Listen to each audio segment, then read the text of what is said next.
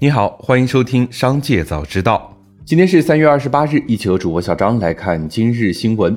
美国联邦存款保险公司三月二十六日发布声明，宣布第一公民银行就硅谷银行过渡银行所有存款和贷款达成收购协议。硅谷银行过渡银行的十七家前分行将于当地时间二十七日起以第一公民银行的名义开业。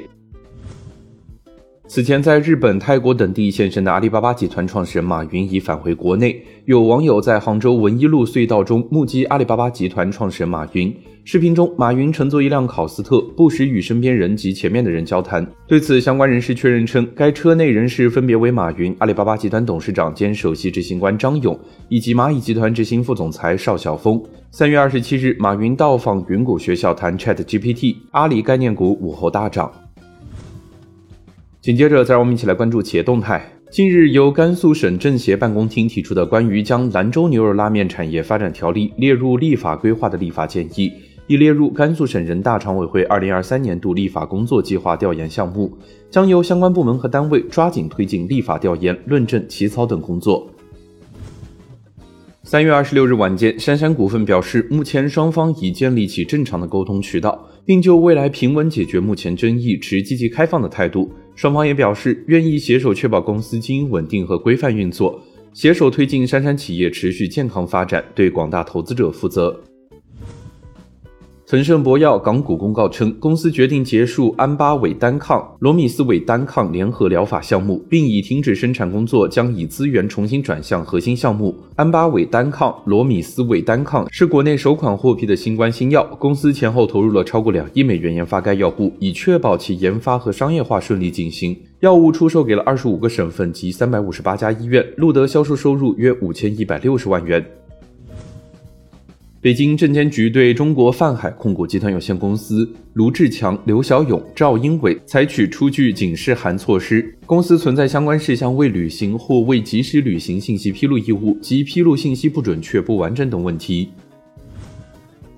记者获悉，百度正式推出文心千帆大模型平台，这是百度面向客户提供企业级大语言模型服务的平台。据了解，文心千帆大模型平台不仅包括了文心一言，还包括了百度全套文心大模型相应的开发工具链。在现场实时演示中，文心千帆可实现三分钟做 PPT、数字人直播带货、订机票和酒店等操作。在收费模式上，文心千帆推理服务调用以每千次 token 一分二厘进行收费。按调用输入总字数进行付费。三月二十六日，记者走访家乐福创意家电门店，粘贴着停业公告，店内多数货架空置，许多未售完的商品已用胶带打包好。创意家电是家乐福在中国内地市场的第一家门店，也是中国内地第一家真正意义上的超级大卖场。分析指出，大卖场已经无法适应市场需求，打造多元生态、增加生鲜占比等优化措施，或许能在一定程度上缓解压力。适应内部人士向记者回应称，公司按照美国相关法律法规运营，否认相关虚假的说法，并会坚决捍卫公司权益。此前有消息称，适应正面临或被沙特联盟呼吁关闭的风险。紧接着，再让我们一起来关注产业消息。文化和旅游部发布意见指出，推进银行等金融机构与在线旅游平台经营者合作，综合考虑在线旅游平台的数字管控能力以及平台内小微经营者的经营和信用等情况。为平台内小微经营者提供综合授信、业务贷款、装备赊销、信用贷款、融资租赁和保理等产业链金融服务，加强旅游消费类金融产品创新，为旅游者提供便利的产品分期贷款、小额消费信贷、先邮后付等消费金融服务，加大旅游消费金融产品的宣传和合规教育，激发在线旅游平台的金融支撑能力和消费拉动能力。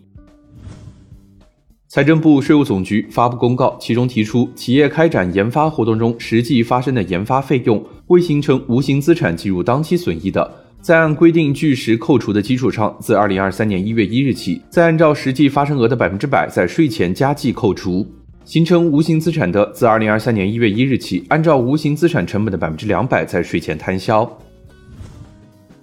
据报道，英国大型人力资源服务供应商汉纳士发布2022年亚洲五个主要国家和地区职位变动时的薪酬调查结果。数据科学家的最高年薪在中国为两千三百五十万日元，约合人民币一百二十三万元；在日本为一千四百万日元，约合人民币七十三点四万元。中国高出了近百分之七十，约九百五十万日元。以上就是今天商界早知道的全部内容，感谢收听，明日再会。